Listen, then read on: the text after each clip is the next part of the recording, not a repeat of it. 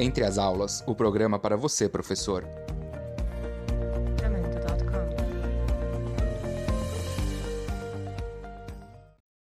Neste podcast, traremos um bate-papo sobre o incentivo à literatura na educação infantil.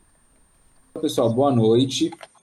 A gente está aqui mais uma vez para falar com vocês sobre o nosso o assunto sobre educação infantil, né? Mais um tema aí para a gente trazer do nosso projeto. Então, para quem não conhece, é um projeto do curso de alfabetização e letramento que eu, a Claudilene e a, Stephanie e a Carol estamos trabalhando nesse projeto na matéria de letramento digital. Então, ele tem esse objetivo da gente, através das mídias sociais, enfim, é, levar esse um pouquinho de, de troca né, de conhecimentos, essa construção coletiva sobre a educação infantil. Hoje a gente está aqui para falar um pouquinho sobre o incentivo à literatura na educação infantil. Então a gente tem duas convidadas maravilhosas, que é a Jacilene Silva, que ela é pedagoga, ela é professora também da educação infantil e contadora de histórias. E tem a Gláucia, que ela também é contadora de histórias, é especialista em língua e literatura portuguesa e professora doutora e mestre em comunicação. Vou fazer uma introduçãozinha do que a gente espera, né? Então, a escola é um espaço responsável por promover o processo da apresentação da literatura infantil para a criança. Então, ela tem o objetivo de ampliar essas competências da leitura de mundo. Ela ajuda a compreender o que nele acontece. Então, a educação infantil ela torna-se uma das primeiras etapas do início do mundo leitor e fornece materiais para que a criança obtenha o prazer pela leitura. E é isso que a gente vem conhecer um pouquinho mais aqui hoje, tirar uhum. algumas dúvidas, saber um pouquinho mais de dicas de quem já está na área, de quem já tem uma experiência aí com as crianças, né, conhece mais dos livros. Então, como se trata a literatura na sala de aula? Então, sem que as crianças pensem que seja algo obrigatório, que seja algo cansativo.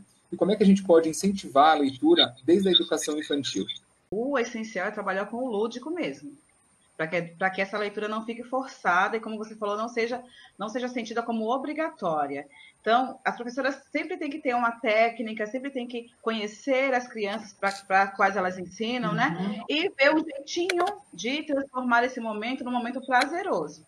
Né? Um exemplo que eu gosto muito é na hora de passar a rotina do dia para as crianças, é, trazer como uma surpresa. Olha, gente, então, hoje, nesse momento aqui, vocês nem adivinham o que vai ter. Então, vamos ter a leitura de um livro, vamos ter essa história, e já mostrar o livro, deixar as crianças na expectativa. Né? Gerar nas crianças uma expectativa, apresentar o livro como algo prazeroso, gerar expectativa por aquela contação de história, né? por aquela leitura. E quando a leitura vier, trabalhar de uma forma bem, é, assim, bem lúdica mesmo, bem instigando a fantasia, né, trazendo as crianças para esse mundo do livro. Eu gosto muito de fazer, é, não uma interpretação do texto, da leitura, mas um entendimento da leitura. Então, um desenho, né? Depois da leitura, depois da, da, história, vamos fazer um desenho. O que vocês entenderam na história? O que vocês mais gostaram? E deixar a criança à vontade nesse momento. Então, é, tem a Glaucia falou do Douglas personagem, tem um livro que eu gosto muito, é. que é o Urso Douglas. E o Urso Douglas queria um abraço. Então, essa história as crianças adoram. E certa feita na escola, quando eu contei, uma das vezes que eu contei, o trabalho era desenhar uma cena do, da história que você mais gostou. E aí o urso Douglas, ele é marrom. Então a criança, tia, pode pintar de vermelho? Claro que pode. O urso é seu, você pinta do jeito que você quiser. Então, assim, é sempre deixar a criança bem à vontade, para que ela goste mesmo disso. É, então, e para o pro professor, eu acho que tem, tem muito livro hoje que fala de contação de histórias, mas eu pensei em trazer uma dica de um livro clássico, Gramática da Fantasia, do Gianni Rodari. Ele é um jornalista e escritor italiano, especializado em literatura infantil e tem traduções em diversas línguas. E ele propõe umas atividades para que você transforme exatamente é, é, essa questão das palavras em algo lúdico, na fantasia, que foi o que a Jace disse, né? porque elas precisam entender que o mundo das palavras, que o reino das palavras, ele tem inúmeras possibilidades, né? E ele propõe uma atividade no livro que é o binômio fantástico, que é para aquela aquecida para brincar com as crianças. Então, é estabelecer relação entre palavras que de início não tinham ligação nenhuma. Então ele propôs uma, né? E aí ele conta a história aqui no livro de o que uma professora contou para ele do que a criança escreveu. O binômio era luz e sapatos. A criança então tinha cinco anos, E escreveu, escreveu, né, professora que redigiu, é, junto com outros coleguinhas da turma. Então, olha só a história que a criança fez depois de eles brincarem. Era assim: tinha um menino que sempre punha os sapatos do seu pai. Uma noite, o pai do menino ficou cansado de ficar sem sapatos. Então, pendurou o menino na luz. Mas quando era meia-noite, o menino caiu. Então, o pai dele disse: O que será? Um ladrão? Foi ver e encontrou o menino no chão. O menino tinha ficado todo aceso. Então, o pai experimentou girar-lhe a cabeça ele não apagava. Experimentou puxar-lhe as orelhas ele não apagava. Experimentou dar-lhe um apertão no nariz ele não apagava. Experimentou puxar-lhe os cabelos e ele não apagava. Experimentou cutucar-lhe o umbigo e ele não apagava. Experimentou tirar-lhe os sapatos fora e conseguiu. O menino se apagou. Os pequenos são curiosos por natureza, por estarem a todo tempo descobrindo o mundo ao seu redor. São questionadores e adoram saber o porquê de tudo. Podemos aproveitar essa curiosidade para desenvolver o hábito de leitura? Com certeza. Essa curiosidade dos pequenos é maravilhosa, né? A gente costuma falar que os olhos são as janelas da alma, né? E, e o nosso primeiro contato com o mundo são imagens. Então, nós podemos aguçar muito a curiosidade dos pequenos através de imagens, né? E essa questão da curiosidade, ela trabalha toda uma cognição na criança, né? amplia as capacidades leitoras e outra coisa, né? É, desperta a criança para entender melhor o seu cotidiano, o mundo em que ela vive, né? Para se letrar, né? Socialmente, né? Então, assim, eu, eu costumo fazer com as crianças roda de leitura imagética. Vocês já ouviram falar? Né? Leitura de imagens. Não é que é, leitura de imagens a gente faz o tempo inteiro, né? É. Nós, como a gente olha o sinal de trânsito, a gente olha o semáforo, sabe que o verde é para seguir, sabe que o amarelo é para atenção, né? Vai reduzindo.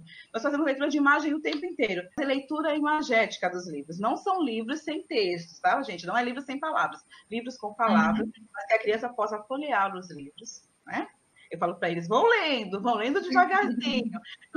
eu gosto muito de roda, tá? Porque roda eu consigo ver todos ao mesmo tempo, uhum. né? Todos tocam iguais, né? Nenhum vê o outro, né? Todos se olham, né? Gosto muito do olho no olho, gosto muito de ver o brilho nos olhinhos. Então, assim, é, é isso é bacana, né, Cláudio? E aí, é, cada um com o livro na mão, vamos folhear os livros, eu falo para eles, vão lendo o livro de vocês. E depois, quem se dispõe, tá, gente? Eu não posso, eu não costumo forçar vem até a frente da roda, né, no meu lugar, trocar de lugar comigo e conta a história para os amigos. A gente quer saber agora se tem uma técnica específica para abordar a literatura nesses anos iniciais da educação. A gente acabou já até falando um pouquinho, né? Mas se vocês puderem contar um pouco mais para a gente. Eu, eu, diria assim que não há uma técnica específica, mas eu gostaria de apontar algumas coisas assim do que não fazer, vá, que não deixa de ser, né? Por exemplo, é, cuidado para a gente não criar clichês daquela família, sabe, comercial de margarina, né? Porque às vezes a gente incorre nesse erro e a realidade não é bem assim. Então a gente precisa tomar cuidado com o que a gente fala, como a criança se identifica.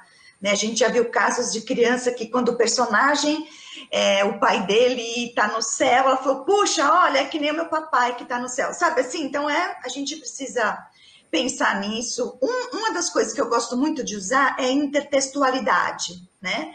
É essa, a trama entre os textos, esse jogo, essa riqueza toda cultural que a gente tem, e até algumas subversões. Tem um exemplo que eu gosto bastante, Chapeuzinho Amarelo, olhar, Amarelo, do Chico Buarque. E aí, assim, é, a história fala de medos. Então, como que as crianças lidam com medo? Como que um lobo vira um bolo? E vai indo, e é um jogo de palavras e é maravilhoso. Toda a questão mesmo da, da parte visual, da, oh, vocês têm que ver, porque o livro é uma graça, né? E eu estava fazendo uma brincadeira com um sobrinho meu, que à época tinha sete anos, e a irmã dele, gêmea, estava internada fazendo quimioterapia, né? Tratamento para leucemia. E a gente estava lá embaixo, no hospital, esperando e, e, contando um monte de história, e recontando, contando, para que o que precisava distraí-lo. E aí nós começamos de chapeuzinho, de um monte de cor, e ele falou do amarelo. Aí o meu marido falou assim, ah, mas não é amarelo. Eu falei, deixa tio, deixa ele contar. E aí ele contou um pouco dessa história. Depois eu soube que ele leu na escola o livro, e na verdade foi uma maneira de como ele lidava com o medo daquele momento. Entenderam? Então, essa questão de, de, de tratar da, da, literatura e da leitura com as crianças, ela tem um poder muito grande. É, então, a Glau falou dessa questão de, de contextualizar né, a, leitura, contextualizar as histórias, e aí um pouquinho, quero falar um pouquinho da técnica para ler para crianças. Né?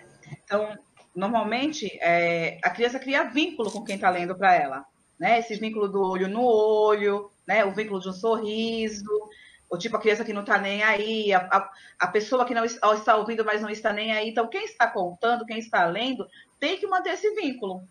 Então, né, tem uma frase que eu gosto muito que é: muito que... existem duas coisas que devemos dar a uma criança: raízes e asas, né? Então, deixa a criança criar o mundo dela. Quais pontos positivos a leitura pode trazer para o aluno da educação infantil? Eu gosto de trabalhar muito a leitura como uma, uma possibilidade de abertura para mundos que eram desconhecidos, sabe? É, então você aprende, você tem um hobby, e às vezes aquilo que você não fazia ideia, né? Porque é um pouco você se colocar no lugar do outro, que tem a ver com a questão da empatia que a Jace falou, né?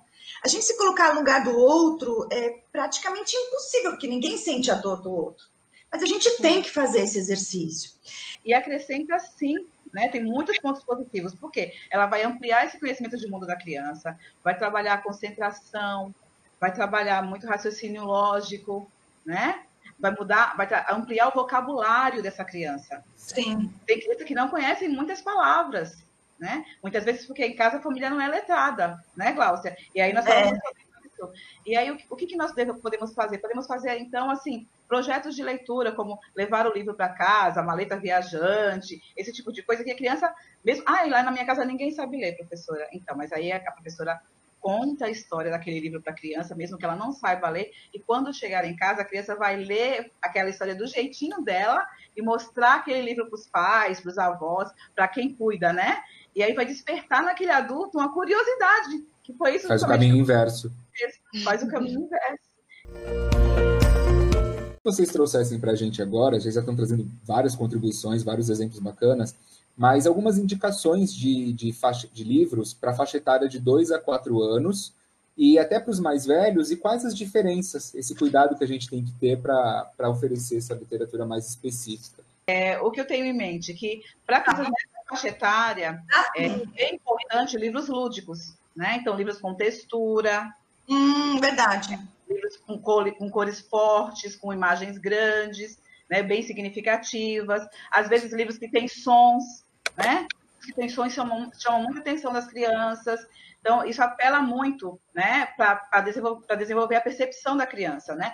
Diferentes texturas, diferentes cores, cores vivas, sons, livros também. Aí depois, uma faixa etária, conforme vai passando a faixa etária, são de 2 a 4. Aí vamos trabalhar em livros assim, com letras em caixa alta, pouco texto, muita imagem, né? Mas assim, gente, temática, temática para esses livros. Bichinhos, né? Fauna, flora, coisas, coisas que estão ao nosso redor, coisas do meio ambiente, né? Então, animais, né? Plantas, isso é muito. Até questões sociais, né, Jace? Questões do. É. E aí, depois os maiorzinhos, 5, 6 anos, isso eu tô falando de 2 a 4, né? Que foi a pergunta que, que, que vocês fizeram, e depois os maiorzinhos. Os maiorzinhos aí, Glaucia, trabalha a questão dos sentimentos, como você trouxe aí. É, então. Sentimentos, é, é, é, amizade, é, isso é muito bacana. É. Vou deixar você mostrar todos, Gláucia. Esse daqui era a menina que vai ser bailarina e ela, ela não enxergava. Então você só percebe isso bem depois, sabe? Quando ela fala que ela pede para as meninas explicarem para ela o que é uma borboleta e não sei o que lá. Então quer dizer que é uma menina que tinha deficiência visual e fosse bailarina. Olha que legal. Então a gente começa a mostrar para a criança a questão também daquele que precisa ser inserido, né, no contexto. Eu gosto muito também de contos acumulativos. Esse aqui é clássico, né, a Casa Sonolenta. Ah, eu sempre lia com a minha sobrinha e falava assim, aí agora tá com 14 anos. Aí eu pegava assim e falava assim: Ai, a tia já tá com sono. E começava a bocejar, mas tia, você não começou nem ler. Porque o, o conto acumulativo vai sempre vindo um elemento a mais, um elemento a mais, um elemento a mais. Então tinha avó, o menino, o cachorro, o gato, o rato e a pulga. Entenderam? Sabemos que vivemos rodeados de palavras. Tudo ao nosso redor são letras, números. Podemos dizer que a leitura na educação infantil pode ajudar nossos alunos a desenvolver de maneira rápida o conhecimento dessas letras? Com certeza, né? É, a leitura pode sim ajudar a desenvolver o conhecimento das letras de forma rápida. É, não sei se vocês tiveram, já tiveram experiência, acho que bem vocês trabalham com crianças especificamente, né? É, enquanto você está lendo um texto, pede para a criança acompanhar com o dedinho, ah. sabe? Então, a professora está lendo e a criança está lá acompanhando com o dedinho. É por isso que eu falei dos livros os maiorzinhos com as letras em caixa alta, né? Menos uhum. texto, mais imagens, porque fica mais fácil desse acompanhamento, né? Mais fácil delas acompanharem com, dedinho, com os dedinhos, e aí elas vão visualizando as letras. Elas vão apreendendo né, esse conhecimento e vão desenvolvendo. Isso é muito bacana. A leitura acompanhada, né, com o dedinho, quando a gente faz cartazes com os olhinhos. É, o importante é sempre ler e oportunizar a criança o manusear desse livro, desse material. Oportunizar contato com a leitura realmente ajuda em tudo a desenvolver essas essas capacidades cognitivas, a aumentar a percepção, concentração, né? Como que uma criança que só fica no videogame o dia inteiro vai se concentrar quando chega na escola? Pois é. Então a leitura melhora essa concentração. Então, deixa uma mensagem já, Sigla, obrigado mais uma vez por vocês terem contribuído conosco, pela participação. Obrigada! Gente, olha só, eu queria terminar com uma frase do Rubens Alves, que diz assim: o livro é um brinquedo feito com letras. Ler é brincar. Eu só tenho a agradecer e falar é. que, que realmente eu acredito muito na questão da leitura com potencial para transformar, né? Para poder devolver a fantasia, os sonhos. E a gente pode fazer, a realidade pode ser bem dura, mas a gente tem que fazer a nossa parte. E com leveza, como a gente está fazendo aqui. Obrigada, viu, gente? Obrigada mesmo. Acompanhe os nossos próximos podcasts. Até lá!